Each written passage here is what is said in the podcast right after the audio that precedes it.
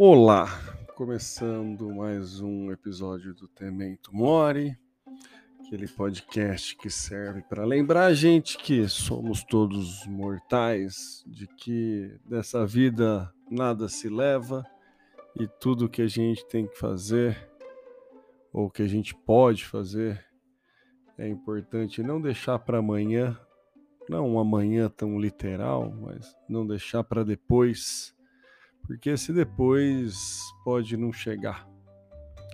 E aí? Tudo bem com você? Como você está vindo? Como você está vivendo? Como está a sua vida?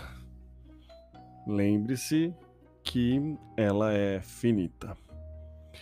No episódio de hoje eu quero falar de uma reflexão eu tive com a Mariana agora, vindo no carro, ouvindo o podcast também para dar nome às coisas, mas mais numa reflexão que ela soltou e, e sobre a oportunidade que a paternidade oferece, né? Se você não tem filho, não sei se vai ser muito legal esse, esse episódio para você. Se você tem filho, recomendo, porque quando a gente tem filhos, né, a gente recebe ali uma, uma demanda, um, uma carga que é ter que criar esse outro ser. E esse outro ser, ele é um, um papel em branco que mais do que fazer aquilo que você vai falar e explicar para ele, ele vai repetir o que você faz. Ele é, e isso é muito forte, porque ele vai aprender muito por repetição do que você faz. E aí você começa a se ver naquele serzinho e você começa a entender que você não quer aquilo que você está vendo para aquele serzinho, mas você faz aquilo. Então, se você é, perde muita paciência, e, né? Quando a gente eu discuto com meu filho assim, fico meio irritado, às vezes grito com ele e, e aí eu já vi ele repetindo assim a forma que eu falo. É só fazer assim, é simples. Esse é simples. A hora que ele falou, ele repetiu aquilo, me doeu assim, sabe? Porque é exatamente a, a forma que eu falo com ele e hoje estava indo levar eles para a escola e daí a gente né, tem aquele processo de lavar o nariz, que basicamente você pega um pouco de soro, coloca numa garrafinha que parece aquele é, desinfetante pato, eu ia falar sapo, não, é o pato, que tem um, um cotovelo ali no, no, no, pescoço, sabe? Que fica tipo um bico de pato que no, na propaganda usa para lavar a privada, mas é um canudinho tipo aquele dobrado que você coloca num nariz, aperta e sai a água com toda a meleca do outro lado. Quem é pai de criança pequena, mãe de criança pequena, vai saber do que eu estou falando. Tá bem na moda agora essa lavagem nasal aí. E e a gente, por um relapso, aqui a gente faz isso todo dia, hora, dia, às vezes de manhã, às vezes à noite, às vezes de manhã e à noite, nos dois filhos. E indo para a escola a gente esqueceu, eu nem lembrei, assim, sabe, no automático, nem. Eu já levei meu filho para a escola descalço. Então, né, você entende que na hora que você está no automático ali acontece de você esquecer. E eu virei e falei, nossa, e hoje era um dia, foi um dia que a gente até acordou mais cedo, não tava tão na correria, até paramos. Depois do café da manhã a gente leu um livro com eles. Tinha tempo para lavar o nariz, não era alguma coisa que estava corrido e aí ia esquecer, a gente simplesmente esqueceu. E aí eu virei assim, falei para Mariana, nossa, mas que burrice, né? A gente tinha tempo. E daí ela falou assim: "Não, não foi burrice. A gente só esqueceu. Não precisa se maltratar assim. Não precisa falar assim com você. Não precisa se tratar assim. Você quer que seu filho se trate assim? E aí aquilo me pegou muito forte. muito forte e, e talvez essa é a mágica da paternidade, né? Porque a gente tem que mudar a gente para poder educar. A gente passa a comer melhor para poder educar o nosso filho a comer melhor. A gente passa a ser mais regrado nos horários para educar nosso filho a ser educado nos horários. A gente passa a prestar mais atenção nas pequenas coisas para educar o nosso filho que ele tem que prestar atenção nas coisas. Então a paternidade ela é, ela é um momento maravilhoso assim, onde você tem essa oportunidade de se enxergar e, e, e pensar como você quer ser para porque tem um serzinho ali chupinhando todas as suas ações. E na hora que ela, a Mariana comentou isso, né? Cara, eu não quero isso pro meu filho. Eu não quero que ele se puna do jeito que eu me puno. Eu não quero que ele que falte amor próprio. É só esquecer uma coisa que você faz todo dia e que tá tudo bem fazer daqui a pouco. Não precisa se denegrir por conta disso. E eu preciso passar isso pro meu filho, porque a gente se, se apega tanto nos nossos erros, né? A gente se pune tanto por tudo que a gente não fez, pelas coisas que a gente fez errado Sendo que as coisas que a gente fez errado tá na grande maioria das coisas não é efetivamente um problema. Se outra pessoa tivesse cometido aquele mesmo erro, você trataria ela com muito mais compaixão do que quando é com a gente mesmo.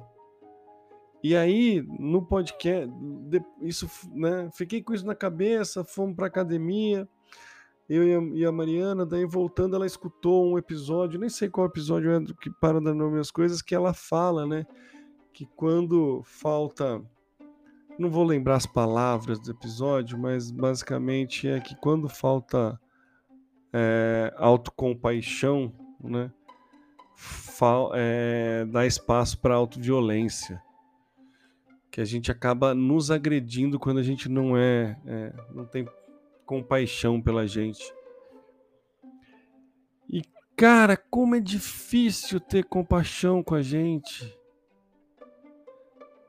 Como é difícil a gente se perdoar por atrasar minutos, por, né, se perdoar por atrasar minutos em uma reunião. Sendo que quando outra pessoa atrasa minutos, você fala: Não, tá tudo bem, eu tava aqui com a câmera ligada, mas fazendo outra coisa, não perdi tempo, não. Mas você não pode. Né? A, a, a, gente foi. A gente é criado numa cultura de alta performance que a gente não pode errar, de que todo mundo ao nosso lado tá numa corrida e que todo mundo tá passando na nossa frente, que a gente não pode errar. E aí quando a gente erra, a gente se pune. E aí quando a gente não atinge o sucesso, a gente se pune. Só que o, o que é o sucesso para gente? Quem definiu o que é o nosso sucesso? Foi a gente que definiu esse sucesso? Todas essas reflexões eu, eu, hoje eu consigo ter porque eu estou chegando nos meus 40 anos e porque eu tenho dois filhos. Porque eu e também por muito processo terapêutico, mas porque eu tenho interesse em, em, em ser uma pessoa melhor, não só para mim, é óbvio que, que é para mim, mas para quem está do meu lado, para quem chupinha as minhas ações, para quem aprende com as minhas ações. Eu quero ser uma pessoa melhor para ter uma convivência com Mariana. Eu quero ser uma pessoa melhor para né, tirar a sobrecarga dela. Eu quero ser uma pessoa melhor para dar colo quando ela precisa, mas eu quero ser uma pessoa melhor para mim porque eu também preciso do meu colo. Eu quero ser uma pessoa melhor porque eu sei que é importante a gente ter compaixão, mesmo eu não aplicando comigo. Só que eu saber que eu tenho que ter compaixão e não aplicando comigo não é suficiente para eu educar meu filho é exemplo que educa.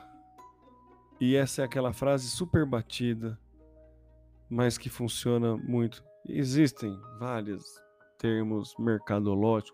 Walk the talk também é um caminho, né, que funciona. Mas a mágica de ser pai, eu acho que é esse poder de reflexão que a paternidade traz. Não adianta eu tentar educar, não adianta é, eu falar, não adianta eu mostrar, eu preciso vivenciar.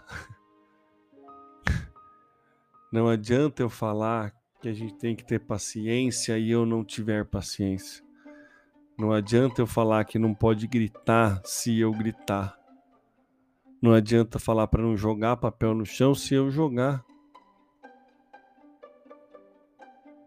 Olha que oportunidade maravilhosa que a gente tem sobre refletir. E aí o processo terapêutico é lindo porque a gente vai enxergando questões na gente que a gente vai botando ainda mais para fora, porque de novo tem um serzinho chupinhando as nossas ações. A paternidade é maravilhosa, né? É, é, é algo. Eu sempre quis ser pai e assim eu sou extremamente realizado por ser pai, porque acho que junta as duas coisas, assim, de você ver aquele serzinho, aquele um amor incondicional que é inexplicável, e aí você efetivamente passa a ser você, mas para o outro, né? Você faz as ações que você faz, as melhorias que você faz para você é para o outro. É, eu já fiz academia, sempre fiz atividade física, mas desde que meus filhos tinham nas, nasceram eu tinha parado e voltei agora esse ano, eu e a Mariana, estamos firmes e fortes e indo todos os dias na academia. Cara, é a coisa mais fácil que tem na academia, mesmo porque a hora de desistir é a hora que a gente já tá no carro indo. porque a gente deixa as crianças na escola e vai. Mas é muito tranquilo. Porque a, hoje, com a idade, com a paternidade, a gente consegue pensar mais no longo prazo. E eu quero ter essa relação com os meus filhos a longo prazo. Eu quero ter saúde. para ver meus filhos crescendo. Eu quero ser saudável para mostrar para os meus filhos que ser saudável é, é legal. É... Eu quero ser melhor para mim, porque sendo melhor para mim, eu consigo ser melhor para eles. E sendo melhor para eles, eu acredito que eles estão sendo melhor, melhores para eles também. Posso estar tudo errado, né? Afinal, no nosso papel de pai é um eterno tentativa e erro. Mas pelo menos eu gosto de acreditar que eu estou buscando ser melhor por conta deles. Eu estou tentando ser melhor para eles. E é essa a mágica, a maravilha, a, a sensacional oportunidade que a paternidade nos dá.